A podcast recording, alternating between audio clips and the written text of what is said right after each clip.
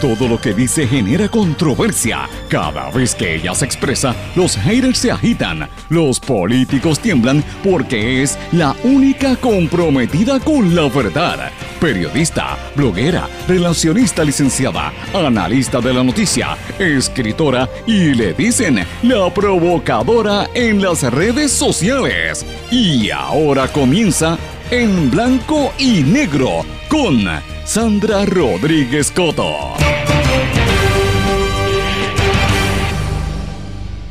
Siguen los crímenes ambientales en Puerto Rico. Hoy hablamos lo que ocurre en una de las islas municipios. Premian a la mediocridad entre abogados y el gobernador anuncia jauja de contratos. Bienvenidos a su programa en blanco y negro con Sandra para hoy viernes 10 de junio de 2022. Les saluda Sandra Rodríguez Coto. Destrucción ambiental sin precedentes en Puerto Rico continúa. Hoy vamos a hablar lo que está ocurriendo y va a pasar en Culebra. Departamento de Salud emite nuevas restricciones del COVID-19 para centros de cuidado prolongado de envejecientes. Disminuye el índice de confianza de los empresarios puertorriqueños. Hoy hablamos también del informe que preparó Estudios Técnicos. Los gerenciales de la AAA llevan 10 años sin aumento, exigen sueldo justo ahora en medio del racionamiento. Familia de la confinada exige el esclarecimiento de su muerte. Este es el caso que yo les mencioné ayer de la joven que apareció muerta en la cárcel de Bayamón con un caso bien dudoso. Junta de Control Fiscal vuelve a darnos un golpe, le dice que no a las ventas sin IVU por la temporada de huracanes. Jauja anunciada. El gobernador Pierluisi autoriza métodos alternos para las compras y contrataciones de reconstrucción. Hospitales le declaran la guerra a los hackers. Premio a la mediocridad. El juez asociado del Tribunal Supremo, Ángel Colón Pérez, habla sobre los cambios para bajar la puntuación y admitir más abogados. Putin, oigan esto, dijo lo siguiente. Si un país no es capaz de tomar decisiones soberanas, es una colonia y no podrá sobrevivir. Vamos a hablar de esto en medio de la guerra resumen también de las noticias más importantes de esta semana y vamos a hablar de otros asuntos hoy en esta edición de En Blanco y Negro con Sandra, un programa independiente sindicalizado que se transmite a través de todo Puerto Rico en una serie de emisoras que son las más fuertes en sus respectivas regiones, sus plataformas digitales y aplicaciones para dispositivos móviles, además de sus redes sociales. Estas emisoras son la cadena WIAC que la componen, WYAC 930 AM en Cabo Rojo, Mayagüez, WISA 1390 AM Isabela, WIAC 740 en la zona metropolitana, también nos escuchan por WLRP 1460 AM Radio Raíces, La Voz del Pepino en San Sebastián, Radio Grito 1200 AM en Lares, 93.3 FM en Aguadilla, X61, que es el 610 AM, y el 94.3 FM, Patillas, Guayama y toda la zona del sureste y este del país. Y vamos de lleno con los temas para el día de hoy. En blanco y negro, con Sandra Rodríguez Coto. In our country, we don't swear an oath to an individual or a political party. We take our oath to defend the United States Constitution. And that oath must mean something. Tonight, I say this to my Republican colleagues who are defending the indefensible. There will come a day when Donald Trump is gone, but your dishonor will remain. Donald Trump had his days in court to challenge the results. He was within his rights to seek those judgments. In the United States, law-abiding citizens have those tools for pursuing justice. He lost in the courts just as he did at the ballot box. And in this country, that's the end of the line. But for Donald Trump, that was only the beginning of what became a sprawling, multi step conspiracy aimed at overturning the presidential election, aimed at throwing out the votes of millions of Americans, your votes, your voice in our democracy, and replacing the will of the American people with his will to remain in power after his term ended. Donald Trump was at the center of this conspiracy.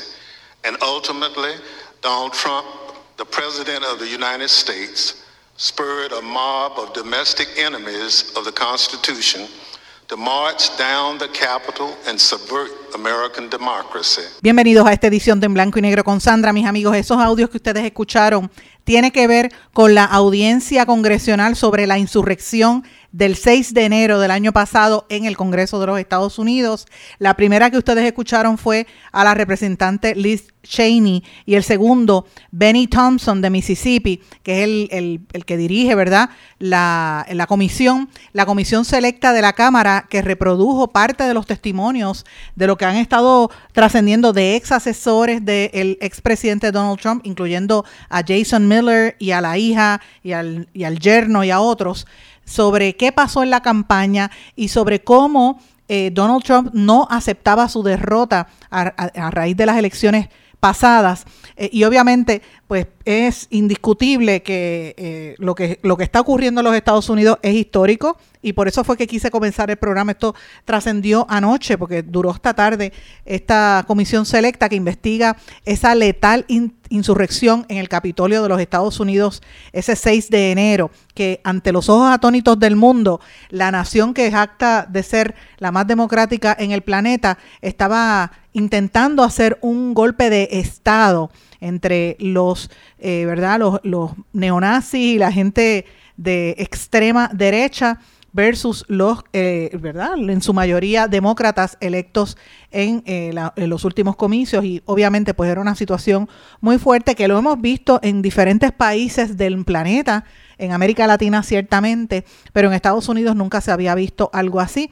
Eh, recuerden también que hubo una interacción directa con grupos neonazis como el de los Proud Boys que dirigía irónicamente un cubano o unos cubanos eh, pero que pertenecen a, ¿verdad? la extrema derecha en los Estados Unidos. Esa investigación va a continuar y obviamente Donald Trump está diciendo que él no tiene nada que ver con eso, pero quise comenzar brevemente el programa con este tema porque ustedes recordarán, si siguen este programa, que cuando eso ocurrió en los Estados Unidos, estuvimos dando bastante cobertura porque era algo sin precedentes, algo histórico algo súper importante, que en el país del cual Puerto Rico es una mera colonia, que insignificante muchas veces para ellos, aunque suena difícil y duro decirlo y admitirlo, somos una colonia, somos un territorio de este imperio que eh, obviamente no nos llama colonia como tal, pero sí nos trata como eh, ciudadanos de segunda o tercera categoría.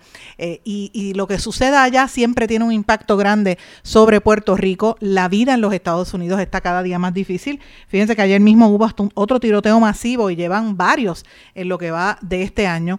y mientras tanto aquí estaban hablando de las vistas congresionales y hablando de otros asuntos como si Puerto Rico fuera prioridad para la nación americana cuando están tantas cosas pasando. Así que yo planteo esto, comienzo el programa con estas expresiones porque para mí fueron eh, sumamente contundentes, sumamente serias, que, que, figuras de este renombre, ¿verdad?, estén eh, emitiendo estas declaraciones directamente acusando, como quien dice, al el expresidente de los Estados Unidos, Donald Trump. Pasaron eh, anoche y, hoy ha sido el tema prácticamente en todos los, medios norteamericanos, todos los policías que pasaron por allí. Eh, uno de los policías hizo unas declaraciones que a mí me estuvieron bien contundentes, el New York Times la, la revelaba, decía, I was an American standing face to face with other Americans, asking myself many times how we got here y traduzco diciendo yo era un americano de, eh, parado de frente a frente con otros americanos y me preguntaba a mí mismo muchas veces cómo hemos llegado hasta aquí. Eso era lo que decía este, este policía, esta policía, Carolyn Edwards, que fue una de las primeras en llegar de la policía del Capitolio, que salió, eh, ¿verdad?, este, con unas heridas durante esta este evento y obviamente pues hay, hay muchísimas cosas que esto va a seguir trayendo cola. Quise comenzar brevemente con este tema, no me quería desviar porque eh, tenemos muchos asuntos que tratar eh, terminando esta semana que como todos ustedes saben ha sido una semana extremadamente intensa de trabajo. De hecho, y, les tengo que confesar a todos los amigos que me están escuchando, no pensé que iba a ser una semana tan fuerte. Yo creía, les juro por lo más santo, que yo creía que este verano iba a ser suave. Yo dije, bueno, quizás haya una que otra escaramuza, yo vamos a cogerlo con calma porque dos o tres años muy fuertes eh, de, controversias y de noticias y el verano del 2019 para acá esto no, no ha parado y la pandemia, señores, pero esto no para, esto sigue igual y esto pues obviamente no anticipaba que iba a haber tanto tema, eh, sobre todo asuntos referentes a la, protección del ambiente y lo que está pasando en Puerto Rico que es ciertamente fuerte. Yo quiero dejarles a ustedes meridianamente claro varias cosas. Hemos estado investigando y los revelamos aquí situaciones en todo Puerto Rico. Anoche yo compartí esta mañana también en todas mis redes sociales un mapa que diseñaron los compañeros de Eiboricua, del medio Eiboricua, donde ese mapa de Puerto Rico te presenta exactamente los casos que nosotros hemos dado a conocer y que esta semana, hace, dos hace tres días, presentamos un artículo con eh, todos y cada uno de esos eh, ¿verdad? Eh, casos donde hay situaciones que de, daño y de crímenes ambientales, porque esa es la palabra, crímenes ambientales, destrucción del ambiente, destrucción de nuestra tierra, de nuestro, de nuestro presente y de nuestro futuro en playas, en montañas, en diferentes partes de Puerto Rico.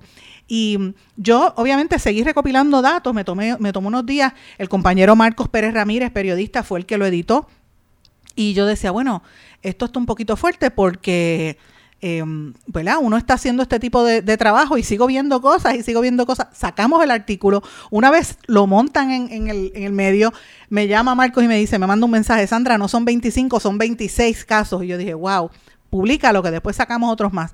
Señores, de allá para acá yo tengo alrededor de 14 crímenes eh, ambientales adicionales que he recopilado con evidencia. Estoy, eh, ¿verdad?, buscando información. Yo quiero dejar por aquí establecido que hemos estado haciendo el contacto con la actual secretaria de Recursos Naturales, que no ha estado disponible, no contesta las llamadas, eh, y hemos estado haciendo la gestión. Estaba bastante difícil. Esta secretaria, yo sé que es interina y que hay unos nombramientos ahí y que supuestamente hay un artista que quieren nombrar ahí Em, pero tengo que confesarles algo, se me hacía más fácil conseguir a Machargo, y por eso era que Machargo venía a este programa, el exsecretario, que ella. Ella no contesta las llamadas tan sencillo como eso, no aparece.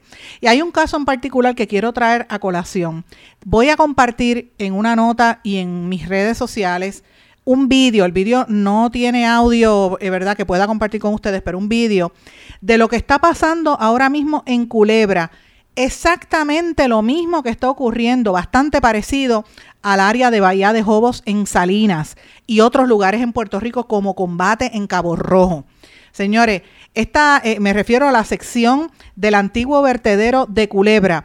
Y como usted pudiese ver, yo quisiera que ustedes vieran esos vídeos que me llegó de una fuente de absoluta y total eh, respeto y confianza que le tengo, un empresario puertorriqueño que conozco hace más de 20 años, de, gran renombre, vinculado a los temas este, de negocios, ¿verdad? Y de turismo, que sabe lo que está pasando en Puerto Rico y es puertorriqueño y está consternado por la manera en que se están creando todos estos negocios donde sencillamente ponen unos trailers y los alquilas como, como alquileres de Join a Join o Airbnb de los de corto plazo para llenarlo de turistas. Y uno lo puede decir, ay, qué bueno que vengan los turistas, señores. Que vengan los turistas, que vengan, claro que sí, pero que vengan a hoteles, que vengan a lo que eran los paradores, que se hospeden, que paguen, que hagan economía por Puerto Rico perfecto. Pero señores, que no vengan a destruir y que no vayan a sitios que están destruyendo el ambiente. Y eso es lo que está pasando en Culebra. Hay una invasión en el área de los mangles decenas de casas creadas con trailers, hay construcciones en cemento sin permisos y uno podrá, eh, usted se podrá imaginar, usted que me está escuchando, las tomas de energía eléctrica ilegales que hay allí mismo, ahora mismo en Culebra. ¿Qué pasa que el alcalde no contesta? ¿Por qué el alcalde está callado ante esta realidad? La tala de mangles es significativa y el relleno en la costa es igualito al de Salinas. Señores, esto es serio. Lo mismo está ocurriendo en Cabo Rojo, en el área de combate. Y ustedes saben que esta semana hubo uno, un día donde eh, una gente se, fue a protestar porque eh, primero fue Guarionex Padilla, el, el, legislador del PIB de allá de Cabo Rojo, del área oeste, que denunció que estaban eh, en el área de Joyuda esto fue en Joyuda, habían cogido un predio y habían hecho allí un, como una playa privada y esto rápido Marcos eh, Pérez Ramírez lo coge y empezaron a salir las noticias. La gente llegó allí, la gente misma este, empezó a, cuestionar, sacaron el trailer y la misma gente movió la verja que había. Lo mismo está pasando en combate. Hay unas regiones en Rincón que está ocurriendo lo mismo y la pregunta que yo me estoy haciendo y la planteo aquí, ¿Con qué es que están rellenando? Me pregunto si es con las cenizas de AES o de estas, de estas este, carboneras de Puerto Rico. ¿De dónde sale esa tierra? Que la gente no se dé cuenta. ¿Cómo llega ese relleno, por ejemplo, a Culebra? Y me dicen que está pasando igual en Vieques. No tengo esa evidencia todavía, pero sé lo de Culebra. Una de las áreas más hermosas que tiene nuestro país. Y vuelvo y digo, Yo favorezco el desarrollo, sí, creo en el desarrollo económico. El capitalismo es la única forma que uno puede surgir hacia adelante, porque no soy socialista, no creo en el comunismo, jamás. Pero señores, hay que proteger el ambiente, hay que cuidar el ambiente. ¿De qué vale tú echar hacia adelante si estás destruyendo tu propio país? Y eso es lo que está pasando en Puerto Rico, señores. Porque no puede haber un capitalismo tan criminal como lo que está planteando ahora mismo Puerto Rico. Yo les invito para que usted vea 26 denuncias corridas y de allá en adelante 14 adicionales. Y mire lo que está pasando en Culebra. Esto eh, llora ante los ojos de Dios y no vemos ningún tipo de, respuesta adecuada del gobierno. Eh, y uno se tiene que, plantear qué es lo que está pasando, que, que hay este silencio, ¿verdad? Casi, casi cómplice de lo que está ocurriendo en Puerto Rico. Porque fíjense cómo nos estamos matando nosotros mismos. nos matamos en, criminalidad, amenazan a los policías, la gente se tirotea en la calle, los carjacking, abandonan a los viejos, que ese es otro de los temas que he estado trabajando desde la semana pasada, ustedes saben. Eh, y el caso de, de Machado, eh, del doctor Machado, Richard Machado, en el contexto de lo que está pasando con los viejos, que luego el vocero sacó una serie sobre el abandono a los viejitos en los homes. Ustedes saben que hemos hablado de esto toda esta semana. El, el, desgano y la dejadez del Departamento de la Familia. Y quiero que sepan mis amigos, y voy a adelantarlos de aquí, porque es que me gusta decirlo, tengo información también de una jauja de contratos que está ocurriendo en el Departamento de la Familia y por eso es que yo he hecho estas expresiones de la Secretaría de la Familia en los últimos dos días corridos que no ha estado disponible para contestarnos llamadas.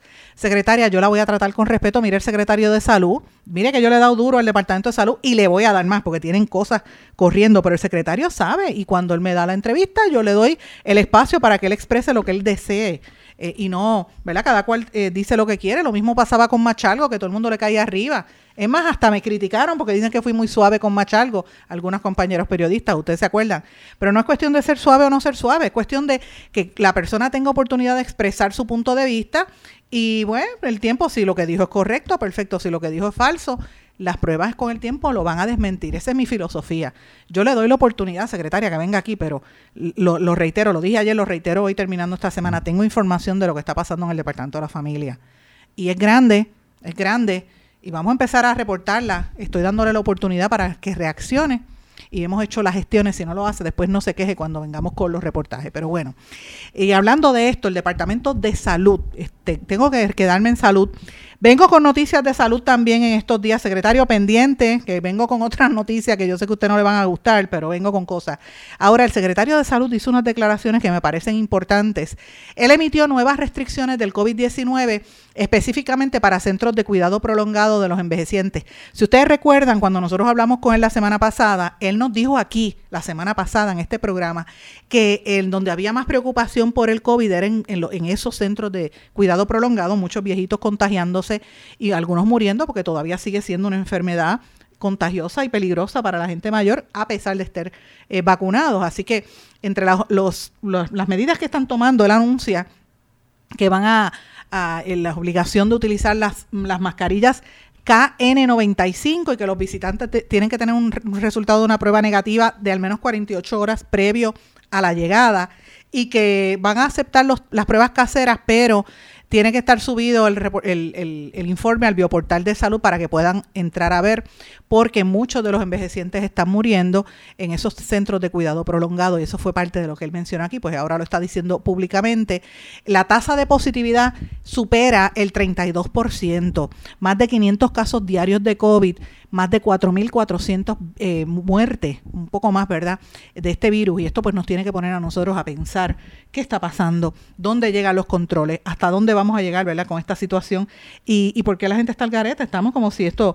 Eh, no, como si no estuviéramos en medio de una pandemia. Les dije, creo que fue ayer o antes de ayer, pero lo reitero hoy, que tengo un montón de gente que conozco que se ha enfermado con, esta condición, de, a pesar de tener las vacunas, y esto pues me tiene bien preocupada. Mi, mi gran amiga María Eugenia, la tengo, estoy bien preocupada con ella ya. Yo sé que ella está bien, pero a mí me asusta cuando cada vez eh, más escucho gente que se enferma y, pues estoy preocupada con ella y con otras amigas también que sé que están enfermas con esta condición. Pero bueno, eso está por ahí y nos puede pasar a cualquiera. Pero lo que me preocupa es que también hay una gente especulando noticias y cosas por ahí. Mire, Yo sé que ahora vivimos en una época donde hay periodismo independiente, que es lo que yo estoy haciendo. Mucha de la difusión de mis historias, si no salen por el blog o por Eiboricua, pues muchas veces las comparto a, través de las redes sociales. Y en las redes sociales hay mucha gente que no necesariamente tienen el trasfondo ni la trayectoria como periodista y ejercen funciones parecidas al periodismo, como eh, mi querido amigo Enzo, el, león fiscalizador, a quien lo digo públicamente, lo aprecio grandemente, es una bella persona y somos amigos. Eh, y estoy aquí para lo que él me necesite, él lo sabe. Pero obviamente él no tiene un bagaje de periodista como, como por ejemplo podría tenerlo cualquier otro, cualquier periodista que llevamos años en esta cosa, trabajando, que hemos estudiado periodismo. Y hay una diferencia entre una cosa y otra y eso pues tiende a confundir a las personas. Ahora, el hecho de que tú tengas carnet de prensa o que tengas, eh, ¿verdad?, este, seas miembro de la Asociación de Periodistas, no te hace necesariamente un buen periodista ni siquiera te hace periodista, ¿verdad? Irónicamente, debería hacerte, pero no es así, porque no hay una colegiación, tú no tienes que pasar una reválida, es una la, libertad de expresión en la garantizada en la primera enmienda de la Constitución eh, de los Estados Unidos, First Amendment, y la Carta de Derechos de Puerto Rico, la, Constitución de Puerto Rico establece la libertad de prensa, así que eh, eh, existe como tal la profesionalización y la ética es lo que se va cultivando. Los primeros periodistas no estudiaron periodismo eh, y esto se fue desarrollando, profesionalizando cuando abrieron las facultades y escuelas de comunicación, ¿verdad? Así que he hecho un corto cuento, eh, un cuento que puede ser larguísimo, lo he tratado de resumir, ¿verdad? Pero ¿por qué yo traigo esto y por qué lo mezclo con el tema del COVID? Señores, porque desde que empezó la pandemia, ha habido demasiada especulación. A veces eso pasa en la noticia que uno especula porque no tiene, eh, puede ser que un medio especule un titular y la información no estaba completa. Esas cosas pasan, hay errores, en la realidad. Pero hacerlo de manera sistemática todos los días con las teorías de conspiración, ahí es donde está el problema, ahí es donde empieza la confusión, ahí es donde empiezan lo, ¿verdad? los señalamientos. Yo creo que hay que tener mucho cuidado.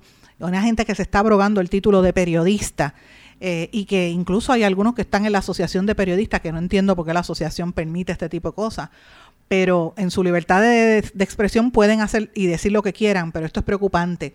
Eh, ¿Por qué yo planteo esto? Porque desde que empezó la pandemia se pasan hablando de que, esto es de que esto es falso, de que esto es creado por el hombre, que es creado en un laboratorio para controlar la, la población, todas las cosas, todas las teorías que ustedes y yo hemos visto a través de todos estos meses y años, ¿verdad? Muchas de las cosas que se especulaba al principio se han, se han hecho realidad, otras no, pero por eso el rol del periodista tiene que ser con cautela y señalar lo que uno tiene de frente y ver de qué manera se pueden resolver. Por ejemplo, ahora mismo el problema que hay es que los viejitos se están enfermando y hay un contagio muy alto porque la gente ha bajado la guardia. Pues mire, vamos a hablar de esto para que la gente se proteja pero no especulemos. Ahora mismo hay una especulación diciendo que eh, los hospitales se están preparando porque viene por ahí la próxima pandemia. La próxima pandemia es la de la viruela del mono y que va a ser más grande.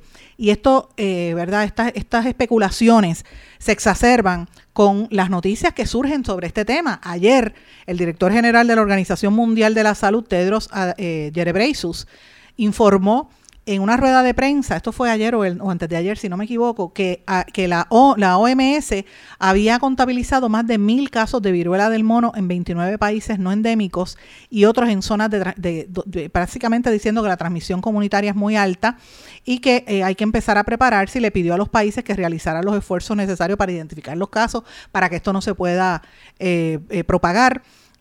hasta ahora a lo largo de este año se han registrado 1.400 casos sospechosos de esa viruela del mono en África, 66 muertes y la comunidad internacional, él está pidiendo que, le preste atención a este asunto.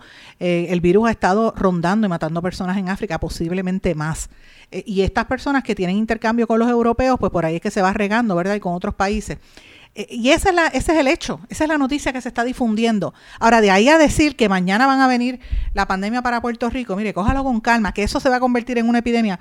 Eh, cuidado, el rol del periodista no es para estar especulando esos temas, porque eh, la sociedad puertorriqueña no necesita esa, ese agobio.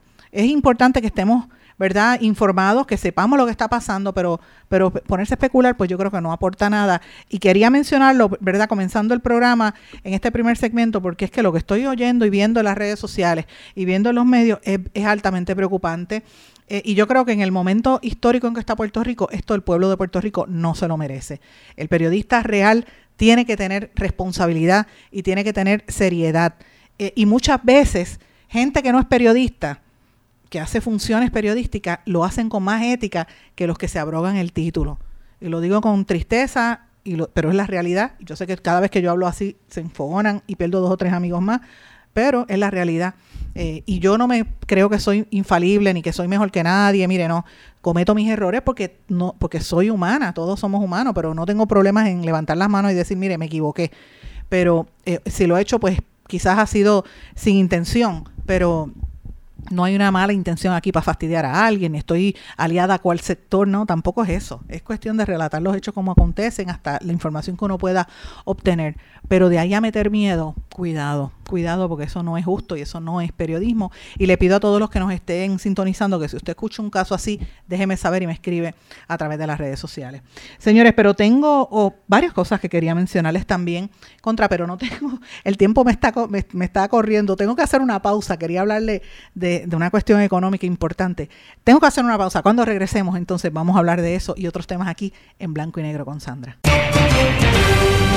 No se retiren, el análisis y la controversia continúa en breve, en blanco y negro, con Sandra Rodríguez Coto.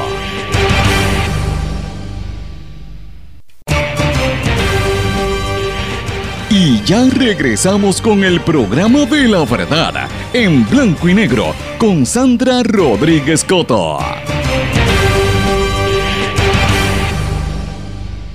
Regresamos en blanco y negro con Sandra. Bueno, mis amigos, disminuye el índice de confianza de los empresarios puertorriqueños y muestran cautela en sus planes los empresarios. Esto es lo que dice un informe que acaba de preparar la firma Estudios Técnicos donde apunta a que el costo de la electricidad y los impuestos están inquietando a los empresarios y este año pues aumenta el número de empresarios que, han sido encuestados están preocupados con la situación económica y los riesgos que están asumiendo en Puerto Rico, la escasez de empleados, la carga de impuestos y obviamente los factores como el costo energético. A esto también hay que añadirle el costo de la gasolina, que ha cambiado pues obviamente la manera de hacer negocios en Puerto Rico y este estudio me parece eh, bien interesante, bien revelador. El índice de confianza del empresario puertorriqueño disminuye 4.5% en este primer semestre del 2022 comparado al, al, año 2021 y estas son señales de que hay preocupación.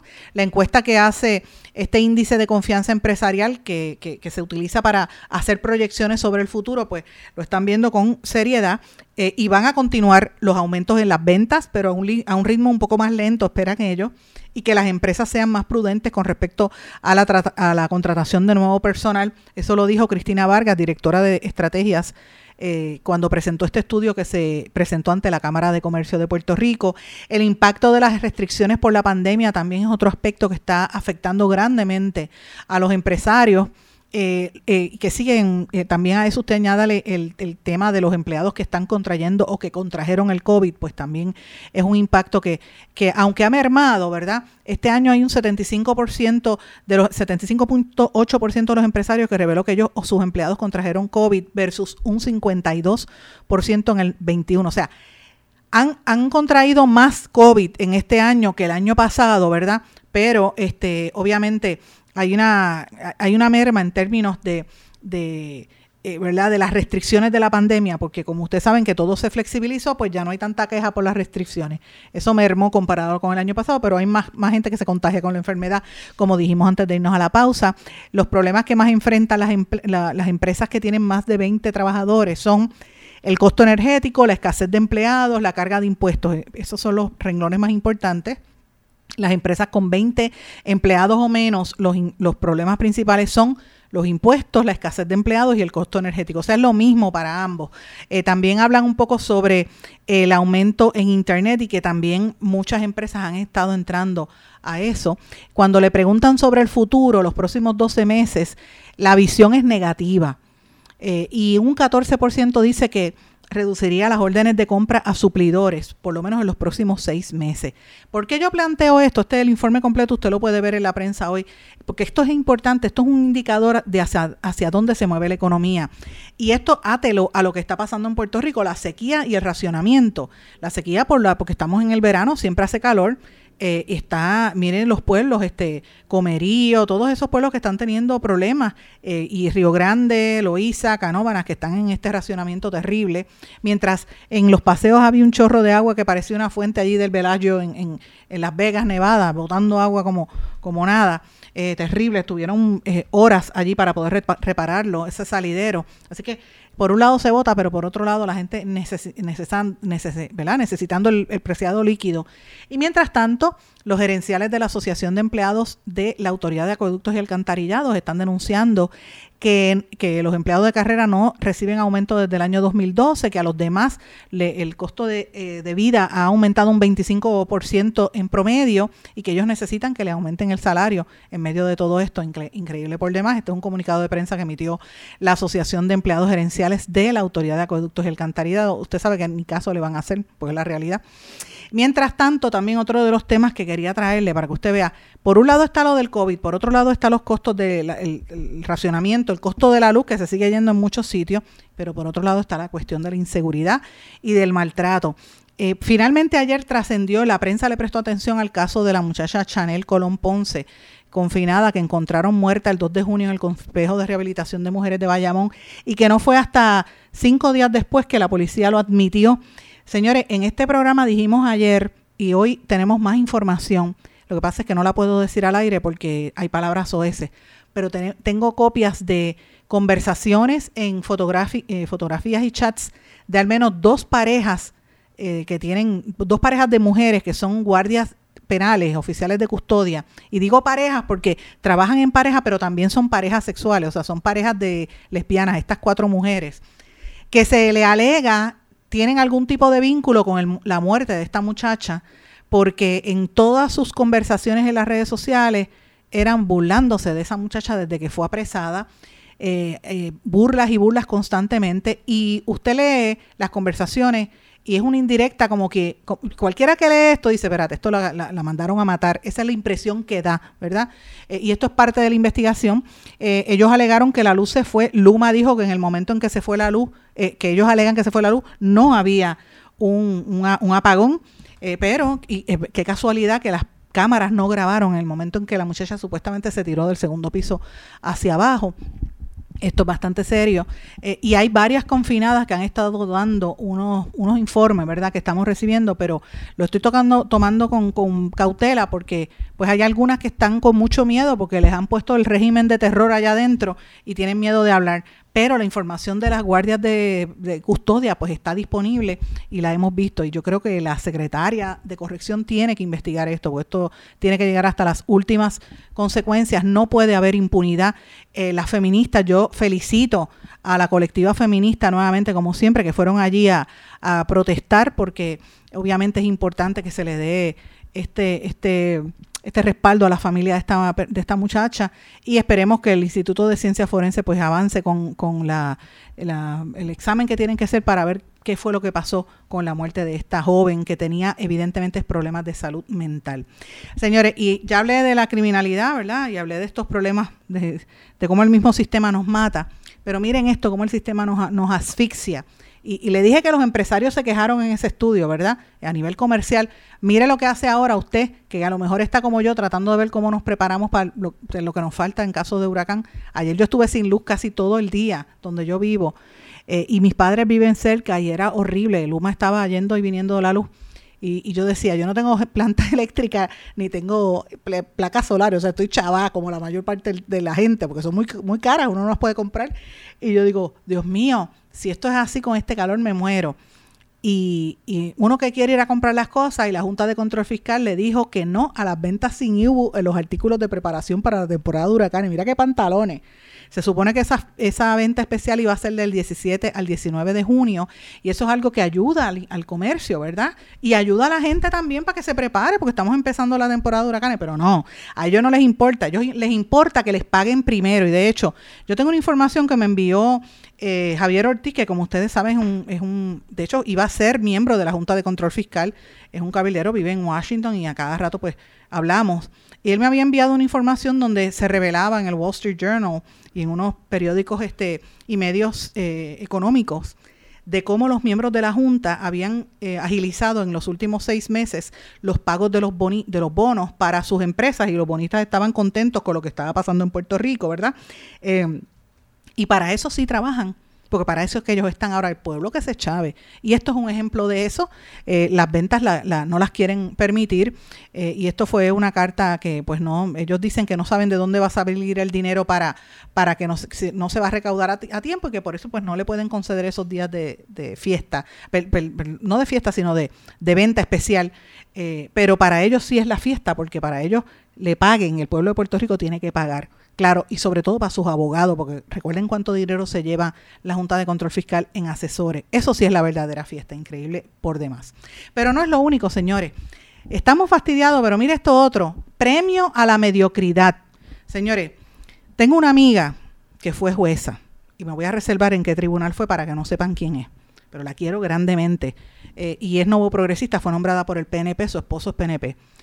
Pero es una mujer extremadamente seria, preparada, em, ética. Y yo creo que es de esas personas que nació para ser jueza. Y, y ella estaba haciendo unos comentarios que a mí me dejaron patidifusa, porque dice, durante los últimos años se tornó cada vez más difícil para los jueces encontrar un oficial jurídico competente. Cuando aparecía uno que sabía redactar o que mostraba alguna agudeza jurídica, la voz se regaba rápidamente. De cada 10 escritos presentados por abogados, una buena parte no alcanzaba el nivel de excelencia deseado. Este desatino empeorará las cosas. Tener una clase togada competente es un asunto de interés público. Los esfuerzos deben ir dirigidos a fomentar la excelencia, no a maquillar la mediocridad. Señores, esto es contundente lo que dijo esta amiga que es jueza, ¿verdad? Y he conversado con otras juezas a nivel superior y en el Tribunal de Apelaciones que están consternadas con esta decisión del Tribunal Supremo de Puerto Rico que resolvió de forma unánime ajustar a 569 la puntuación, la puntuación mínima requerida para pasar la reválida de derecho. Una valoración que según el juez asociado que fue, estaba presidiendo la comisión, Ángel Colón Pérez, garantiza que los nuevos abogados y abogadas puedan tener, eh, eh, proteger las leyes y los intereses sociales de quienes toquen las puertas. Señores, en la última reválida solo el 22% de los, eh, de los abogados pasaron eh, ese examen y pueden ejercer la abogacía. Y la vigencia de estas notas de pase va a ser aplicable en los exámenes de reválida que se administraron en marzo del 2022. Esto significa que como bajaron la, cantidad, bajaron los requisitos, ahora entran 72 eh, abogados nuevos que aprobaron el examen, para un total de 154 personas, lo que representa un 42% de aprobación. O sea, para que no se viera que se colgaron los abogados, pues vamos a bajar los estándares para que entren más. Y yo le pregunto a usted que me está escuchando, que no debe ser abogado, posiblemente el pueblo, la masa, mire, dígame si eso no es bajar y premiar a la mediocridad, a la mediocridad, para que bajan las notas para que entren más. Esta es la misma gente que está en el, y lo digo y me da pena porque en el Supremo hay algunos que son amigos del, del, Supremo de Puerto Rico y yo sé que oyen este programa, gente que yo aprecio. Pero me da pena porque uno dice contra, eh, no se supone que cuando tú estudies derecho, seas un letrado, seas una persona competente, con pericia, que conozcas. Miren, la mayor parte de los que se están graduando, como dice esa jueza que escribió eso que les leí al principio, es la realidad, son unos mediocres. Por eso es que yo no estudié derecho, no me da la gana. ¿Usted sabe por qué? Porque para ver cómo ejercen algunos abogados y algunos jueces, yo digo, yo no quiero estar con esa gente. Además, en este país hay demasiada argumentación. Y además los abogados también hay un problema.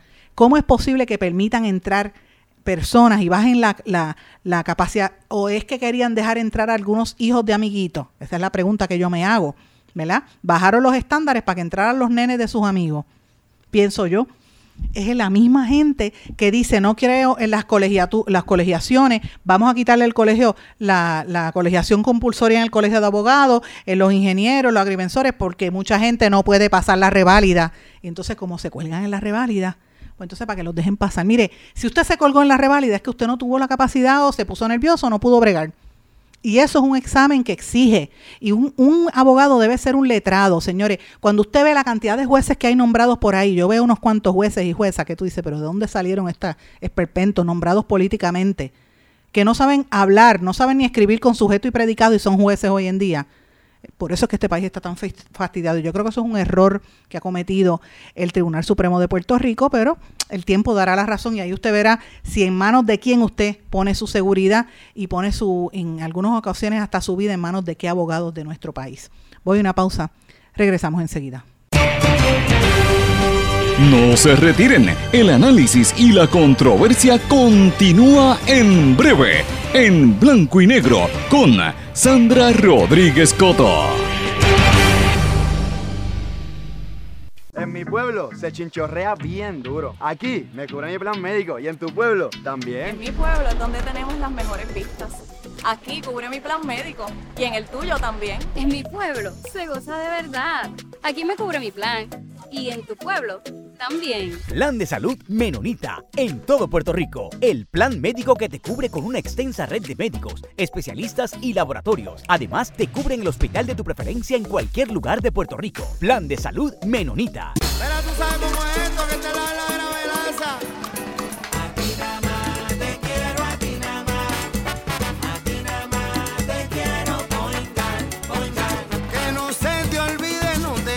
olvidar. Márcalo, márcalo,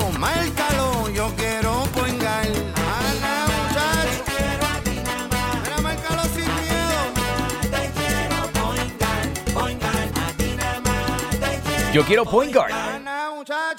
Quites el dolor de cabeza con sus obligaciones de contabilidad con los servicios que presta Villalba y Villalba Company. Directo, personal y con sensibilidad humana. Lo que se busca en un verdadero asesor de contabilidad para todo tipo de servicio de contabilidad, pago de IBU, pago de nómina, informes trimestrales y anuales y otros. Ofrecen servicio directo personalizado. Villalba y Villalba Company. Para orientaciones, su teléfono el 939-336-5774.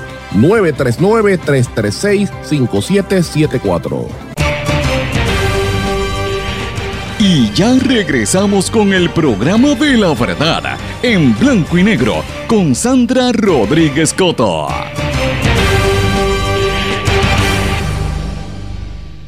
Regresamos a esta parte final de En Blanco y Negro con Sandra. Bueno, mis amigos, ayer yo compartí una, unos versos que parecían estos poemas japoneses, los haiku, que son unos, unos poemas de tres líneas nada más, y yo los titulé en las redes sociales Métodos Alternos, Compras, Reconstrucción. Todo el desarrollo. Antes fueron los ARRA, después fue FEMA y ahora es ARPA. Puerta giratoria para robo a mansalva, jauja. Parecían tres poemas. Pero usted sabe por qué fue esto. Es la realidad que impone el gobierno de Puerto Rico. Y ayer, como tenía tantos temas, se me pasó darle esta noticia que creo que era importante.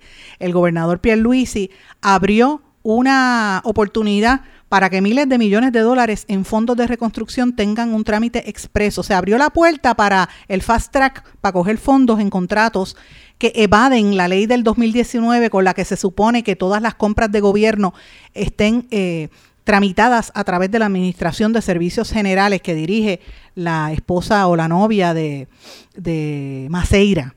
Eh, sin aludir a algún problema específico y sin eliminarla, lo hizo por una orden ejecutiva para irse por encima de la, de la Administración de Servicios Generales y que esto aplique a la a AFI, la Autoridad de Financiamiento de Infraestructura, a la Autoridad de Carreteras y Transportación, a edificios públicos y a otras, incluyendo si tiene una dispensa de OGP, puede entrar. Así que yo me pregunto, ¿por qué él hace esto? Si esto choca directamente con la ley 73 del 2019, que fue con la que se creó esta, esta oficina para controlar los gastos excesivos en el gobierno. Y lo están haciendo en un momento en que entra tanto capital. Eso es una. Si es porque eh, quieren darle contratos a, los amigos del alma, esa es una de las preocupaciones. La otra es que se hayan dado cuenta que esa estructura que se hizo en, en, en servicios generales fue para beneficiar al bando de Ricky Rosselló del PNP, porque el PNP está por bandos, aunque lo, nieguen. Está el bando de Jennifer, el bando de, Ricky y el, y el bando de Pierluisi. Esa es la realidad. y lo tengo que mencionar porque es así. Eh, y eso es lo que está pasando. Mientras tanto, la jauja y la gente no tiene los servicios. Increíble por demás. Señor, y están, estén pendientes, el amigo Oscar Serrano escribió algo de esto, busque lo que está en Noticel.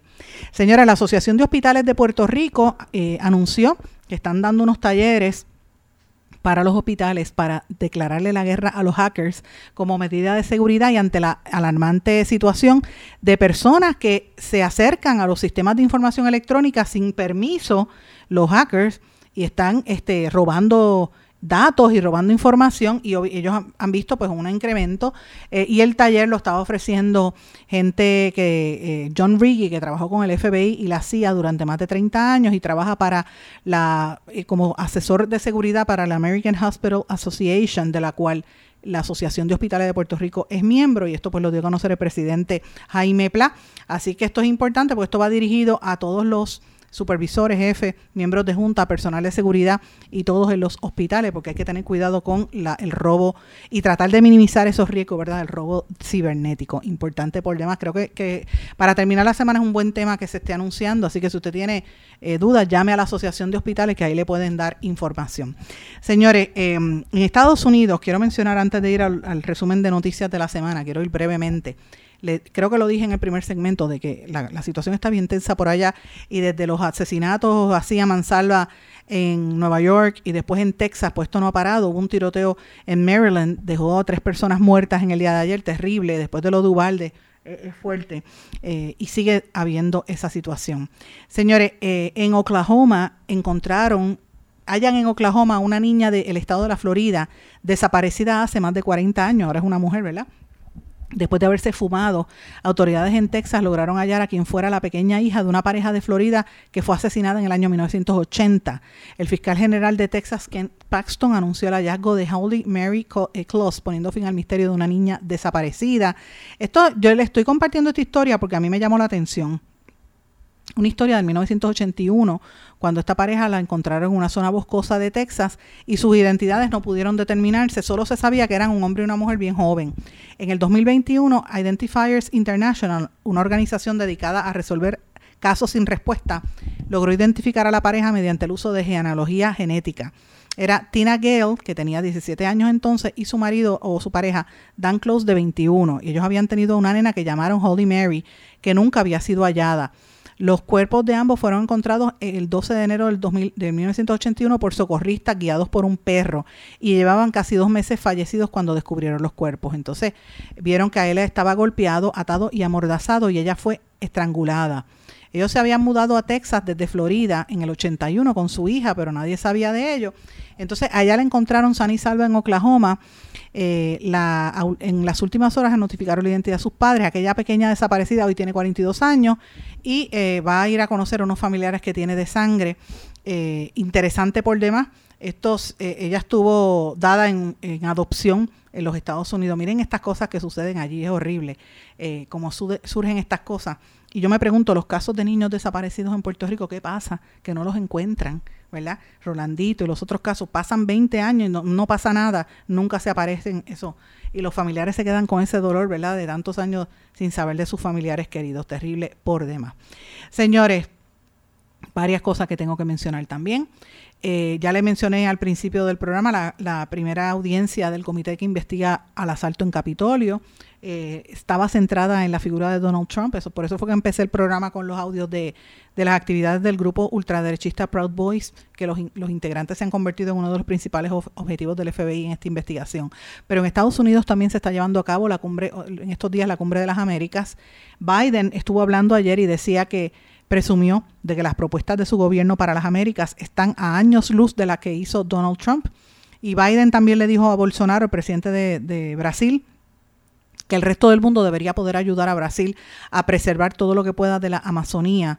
Y pues este Bolsonaro ni caso le hace, porque ustedes saben que él quiere tumbar la mitad para, para hacer industrias allá. Eh, mientras tanto, el presidente de Argentina, Alberto Fernández, criticó la exclusión de Cuba, Nicaragua y Venezuela de la cumbre que se celebra esta semana en Los Ángeles, la exclusión por parte de los Estados Unidos. Mientras tanto, Putin, el presidente de Rusia, Vladimir Putin, dijo que si un país no es capaz de tomar decisiones soberanas, es una colonia y no podrá sobrevivir. Y dice que Rusia siempre ha estado en la vanguardia de los acontecimientos en medio de una lucha, de la lucha geopolítica. Entonces él hace estas expresiones en, en medio de una entrevista, ¿verdad? Y habla sobre lo que es la, si un país tiene liderato y un país logra ser soberano o no, de lo contrario siempre termina siendo una colonia y, y, el ser una colonia es depender de lo que dicen los demás. Y a mí me parecieron esas palabras bien, bien contundentes de Putin aquí en, en esas expresiones que él hizo. Mientras tanto siguen las muertes allá en, entre Rusia y Ucrania y eso no se acaba de resolver. Señores, cambiando el tema, yo no sé si a ustedes les gusta la música de Joan Manuel Serrat. Hay mucha gente que le encanta la música de Joan Manuel Serrat, el cantautor bastante aclamado, es español, realmente es un músico catalán, tiene como 78 años. Eh, obviamente él está ahora mismo en una gira de despedida en toda América y España y le dijo a un periodista mexicano, creo que fue Jorge Ramos, el de Univisión, le confesó que la, la retirada de los escenarios fue fatal para él también habló de los momentos duros que vivió en su carrera durante el franquismo, cuando los discos y las canciones que él tocaba fueron prohibidas en la radio. Eh, y él lo dijo en un programa con Jorge Ramos. Y pues es interesante porque él ha, venido aquí a Puerto Rico, tiene muchos seguidores. A mí no me gusta la música de él, lo tengo que confesar, pero bueno, se respeta porque ha sido una, una, figura emblemática a nivel internacional. Pero bueno, señores, quiero antes de terminar, como todas las semanas, decirles que trabajamos intensamente para tratar de llevarles a ustedes un, un periodismo distinto con profundo compromiso con nuestro país y con interés de que se sepan las cosas que realmente están ocurriendo aquí. Yo quiero eh, plantearles a ustedes que en lo que va de, este, de esta semana hemos trabajado sobre 150 historias a lo largo de, y ancho de estos días, entre artículos, reportajes, temas en este programa y en otros, ¿verdad? Y en otros temas que hemos estado publicando y quiero más o menos darle un desglose de algunos de ellos que los puede ver en nuestro resumen de noticias que hacemos siempre, el balance de noticias de la semana que lo publicamos en el blog. El domingo comenzamos con la columna de opinión eh, Carlos Mellado ante el, ante el espejo, donde hablaba de, de, lo que está pasando con las aseguradoras y cómo yo veía las expresiones que él hizo en este programa, cómo yo, yo miraba la, la franqueza con que él habló, ¿verdad? Eh, quiero que sepan es que esa columna dejó mucho que, que, hablar porque mucha gente me ha llamado y supe que cantidad de médicos y gente de la industria estaba pendiente y en shock por la forma en que se expresó el, el secretario y algunos asesores de prensa de las aseguradoras estaban frenéticos porque cómo él se atrevió a hablarme a mí eh, y que no debió haberme dado la entrevista, decían mucho, pero bueno, me la dio. ¿Qué se va a hacer? El lunes hablamos de estatus, criminalidad, el daño ambiental entre los temas.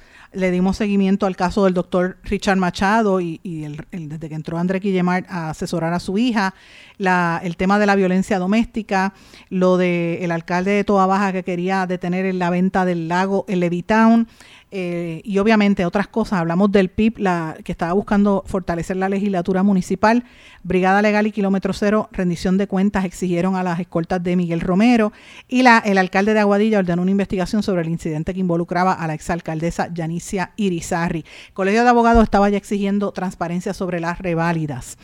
Eh, el martes tuvimos varios artículos, tres artículos publicados en el blog y en Eiboricua sobre la libertad de prensa, en el caso de la compañera periodista de Tele 11 que el gobernador no le quiso contestar, el, el artículo sobre el caso de Sol y Playa que terminó, que fuimos los primeros en darlo a conocer con la decisión del Supremo, y una hora más tarde el Recursos Naturales cambió los muñequitos, ¿verdad?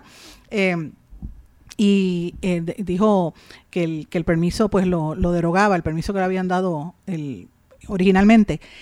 También hablamos sobre el, la destrucción de la naturaleza, cómo, cuán desatada estaba, y ese pues es el tema que ha dado 26 casos en total que presentamos.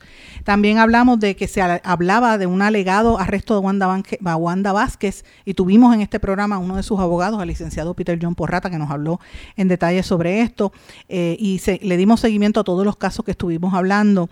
La sentencia del, del exalcalde de Aguapuenas, Luis Arroyo Chiqués, y la sentencia también del ex representante nuevo progresista Néstor Alonso.